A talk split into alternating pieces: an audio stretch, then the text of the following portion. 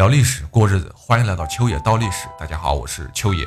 那么在接下来一段时间内，周二到周五，每周的周二到周五，我都会在晚上七点钟为大家开始一个直播节目。那个时候呢，我们可以聊点有趣的、好玩的，或者我给大家唱唱歌，再讲一讲历史啊，也是可以的。然后在周六的下午三点也会有一个直播，哎，到时候欢迎大家多多来捧场。那么好，我们接着上一期的内容，上一期呢。咱们讲到了朱元璋也放了一员猛将，叫做丁普郎。哎，只可惜老丁的勇猛并没有像张定边那样给对方带来过大的杀伤，只是在陈友谅的包围圈中引起了一阵不小的骚乱而已。最后还是在强烈的压制下被消灭掉了。但是这样的冲锋也并不是一点用都没有。显而易见的就有两个结果：首先，丁普郎原先是陈友谅的将领，最后是因为受到了不公正的待遇。他才离开的陈汉，再加之丁普郎本身是一员名将，他是名将，对吧？在老陈的部队中是有的很多的朋友和熟人的，所以丁普郎在这次冲锋中给予了陈汉军队非常大的心理压力，并且杀了这么勇猛的一个大将啊！陈友谅手下的大将对于丁普郎其实是有着非常大的敬佩之意的，这一点对陈。这一点对陈友谅来说是非常的不利，所以我们在纵观陈友谅的整个军旅生涯中，您就会有一种感觉，什么感觉呢？就是说陈友谅对于军队的控制能力是越来越弱，越来越低下的，甚至一度出现了无将可用的地步。这也是为什么他如此急于要和朱元璋一决雌雄的原因之一。那么第二点，作为就是对于朱元璋而言的，丁普郎这一次看似无用的冲锋啊，也给予了老朱这边。无比大的自信心，他发现陈友谅的舰队也有薄弱的地方。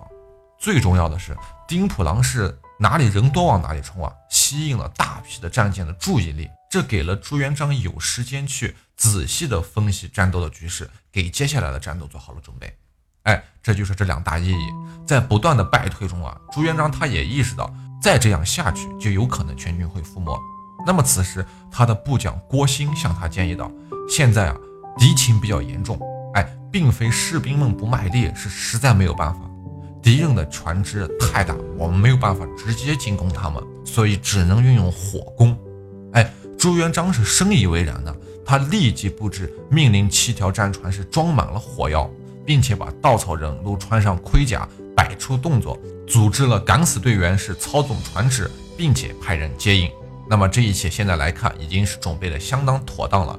只待东风起，那朱元璋再有本事，也拿老天爷没办法呀，对吧？他看着郭兴，那意思是你还有什么主意吗？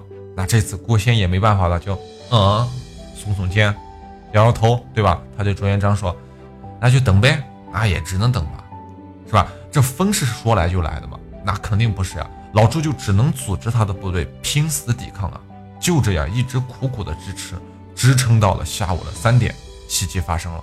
这个时候吹起了东风，东风起，这一下时机成熟了。朱元璋命士兵扎了一堆稻草人放在那七艘渔船上，这些稻草人都穿着什么盔甲战胄啊，是吧？手里握着长矛，伪装成士兵的样子。然后就像刚才咱们说的，他又组织了一系列敢死队员埋伏在船中。就这样，陈友谅的士兵一远，他们以为来船是普通的战船，就没有太过防备。渐渐到了黄昏。这七艘渔船啊，竟然趁乱就驶入了汉军的巨舰面前。那敢死队员是乘风纵火呀，对吧？风急火烈，他以极快的速度冲向了汉军的舰队内，瞬间火药爆燃，开始了猛烈的燃烧，火势迅疾。陈友谅一方数百艘战船，因为是连在一起的，他没办法分开，于是一起着了火。原文记载是什么？是繁焰涨天。水壶尽赤，汉军死者大半。那这一把大火，把陈友谅两个弟弟啊，陈友仁和陈友贵，以及大将陈普略给烧死了。特别是陈友仁啊，这哥们号称是武王。哎，您在看历史书上都有这么一个记载哈，此人秒一目，足智多谋，骁勇善战。这个秒啊，是一个木字边儿，就是指眼睛的那个木哈。一个木字边儿，右面一个少，哎，多少的少，读三声，读秒，意思就是瞎了眼睛的意思。哎，秒一目就是只瞎了一只眼，但是足智多谋，骁勇善战，能打仗也会打仗，那是陈友谅的左膀右臂啊。他的死亡对于陈友谅军产生了极大的心理阴影，是吧？当然，朱元璋那一这一战损失也不少，丁普郎那些大将啊，像什么陈兆先这些，也是战死沙场的。夜幕降临了，双方是鸣金收兵，这一天就又在这惨烈的战斗中结束了。那么这一天有有胜有负吗？我告诉你，没有，一点都没有，是吧？好，第四天清晨，双方又开始集中大战啊。陈友谅的这边的汉军虽然说损失惨重吧，但是话说战斗力仍然不弱于朱元璋。双方在湖面上进行着殊死搏斗，军师刘伯温啊，在朱元璋的船上那是东走西望，一刻也不闲着。突然他大喊一声道：“说什么难心过，马上换船！”拉起老朱就跳上另外一艘船，然后等上船后，这两个人还没坐好，老朱原来乘坐的那艘大船立刻被炮弹炸成了灰粉。哎，其实咱们说呀，刘伯温是有点装神弄鬼了。你大白天到哪能看到什么难心去啊？天都是白的，是吧？其实他是怎么样？他是观测到，他是观察到敌船的大炮啊正在瞄向咱们这边的帅舰，仅此而已。眼尖的刘伯温也是反应迅速啊，救了自己和朱元璋一命。但是话虽如此，这句举动给朱元璋这边的精神暗示的作用是非常大的。老朱和他的手下都觉得这有。诸葛亮大仙在船上啊，如有神助，于是，在作战的时候，那是更加的勇气百倍。陈友谅这边乘坐战船啊，高啊，是吧？咱们刚咱们前面讲的，船上可以跑马，对吧？能不高吗？那看的是一清二楚。见到朱元璋的指挥舰被击成了碎片，那高兴的大叫。但是没过多久，又看到对面的帅旗高悬，朱元璋是重新站在了那个指挥船的船头。汉军将领们皆是大惊失色呀！那个老陈，我估计心里面这会腻歪的很。什么呀，你这兔崽子咋还不死？对吧？再说朱元璋这边，这个大将廖永忠、郁通海等人率领六支战船是突然加速杀入了敌方的阵营。那么汉军这边的大型战舰还是果断拒战，不打你。这是为啥？因为啊，汉军怕的就是这个。他们的船都是连在一起的，那铁链子拴在一起的，要掉头必须整体掉头，要不然根本施展不开，那就是活靶子。所以陈友谅下令根本就不和你打。书中有一段非常神奇的记载啊，这段有点长，咱们念一下，边念边翻译啊，叫“必知周若墨”，就说廖永忠啊率领的六支战舰哈，一股脑就冲进了汉军的舰队群中，好像被敌军淹没了一样。有请。六州旋绕汉军而出，势如游龙，就是说，没过多少时间，这六艘战舰又从汉军后面哎绕出来了，从包围圈绕出来了，就像在水中游的龙一样，对吧？诸将见之，勇气百倍，呼声动天地，波涛立起，日为之会。哎，就是各位将领啊，看到这样的情景，那是勇气百倍，士兵的呼声也高了，这个高到什么程度？哈，叫。波涛立起，把海浪都给掀起来了。就那个，就那种感觉吧，您可以自行脑补一下，天地为之晦涩的那种感觉。所以您看呀，打仗有时候就靠这种精气神儿，是吧？一鼓作气，原子弹的精神爆发了，嘣，想不胜也难。这精神原子弹一爆发呀，嘣，想不胜都难。也就这样。朱元璋军队以小打大，无数小船围绕着汉军巨舰时纷纷登敌船呀。登上了甲板以后，就将汉军杀尽。在战船的底部，哈，那些摇橹的士兵们，因为船太大，他们根本就不知道上面发生了什么，仍是一个劲儿的喊着号子，卖力的划船啊，摇橹嘛，橹就是那个船瓢子，我们也叫船桨。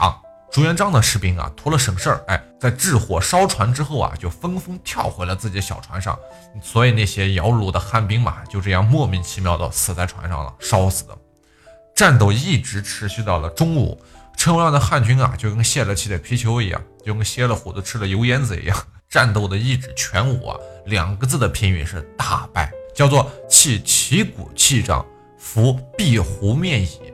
就什么军旗呀、战鼓呀，包括那些锡杖啊什么的，全丢了，飘的整个湖面都是。那这里的形容是有点夸张的成分啊，但是并不能影响我们能够感觉得出那种胜利者的喜悦之情啊。郁东海等人啊回来就报功吧，朱元璋自然是喜不自胜，赞赏道：“今日之节，助君之功也。”哎，就是今天的这场胜利，大家都有功劳，对吧？这个时候，郁东海就进言说什么啊，湖水啊有浅有深，这个战船难以回旋，咱就不如顺着水流进入大江，在上游去堵截陈友谅。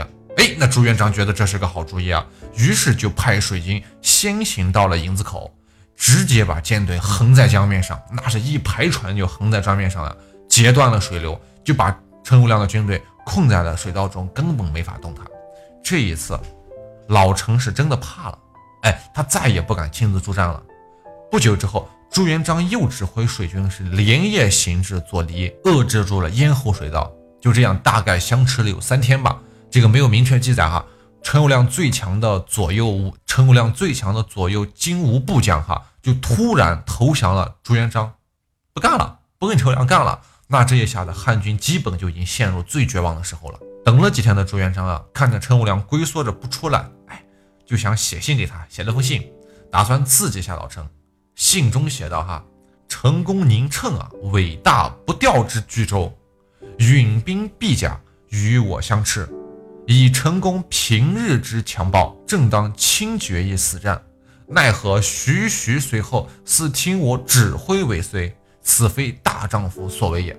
大概意思是说，老陈啊，老陈，这丫可不是你的风格呀，是吧？你在这跟着我屁股后面是个啥样子？按你的性子，这个时候不应该和来出来和我正面刚吗？是吧？你怕啥呀？那陈友谅见信大怒，脑袋一昏呐，就下令杀尽了交战中生伏的朱元璋的士兵几千人。朱元璋也不跟你矫情。将计就计，反其道行之，下令把所有的汉军俘虏都放了，伤员还发了那个药物进行疗伤，仁义的那是不行不行的。紧接着是又下令祭奠战争中死去的那些死难者，所以这样一来人心向背。那我不说你也知道之后会发生什么了，对吧？往后这俩人又相持了大概有一个月，一个多月吧，应该是这段时间，朱元璋除了写信激怒陈友谅逗他玩以外，还与夏玉等人啊，就那些文坛领袖们，天天写一些什么草檄行文啊，并且给这些檄文赋诗，那是意气迷状啊，把舆论的力量用的是非常的淋漓尽致，并且还有空去分兵连克了齐州和兴国。那再说陈友谅，军残粮尽，明白吧？军残粮尽，他派遣仅剩的一些精锐势力啊，是突袭南昌，想要抢点粮食。但是您知道守卫粮南昌的是谁啊？那是朱文正啊，最会守城的人，所以他也派人就把这些精锐给全灭了，船也烧了，偷鸡不成反蚀把米吗？不是。到了这个时候，陈友谅也顾不得朱元璋的所有两军是不是严阵以待了，最终他也不得不什么冒死突围，准备由晋江回武昌。但是朱元璋肯定是早有准备，我等你一个月了，对吧？就等你孤军深入呢，是吧？指挥驻军是全军出击，就要你死。那么结局可想而知，汉军舟船是一路散走，朱元璋军队是一直追奔了数十里。哎，在陈友谅逃跑的这个期间呀，他有一次把脑袋伸出舷窗外，想看一看外面的形势，没想到就是这么一探头啊，一支箭弩飞过来，是不偏不倚的射中了他的眼睛，贯穿大脑，老陈是一命呜呼。那么鄱阳湖大战到此以陈友谅的败亡而宣布结束。那么之后又发生了什么呢？张定边为什么没死？哎，我们下期接着说这个。如果您觉得秋月讲的还不错的话，也请您多多的点赞、分享和打赏。您的每一点支持都是我坚持下去的动力。明朝是怎么来的？感谢您的捧场，我是秋野。如果您在听节目的过程中想知道更多秋野的故事，或者说想听到秋野的更多其他节目，您可以添加秋野的个人微信账号。首先，您可以打开微信，点击界面右上角的加号，点击添加朋友一栏，在搜索框中输入“秋野山人”的全拼，这样就可以找到我了。期待与您的深入交谈。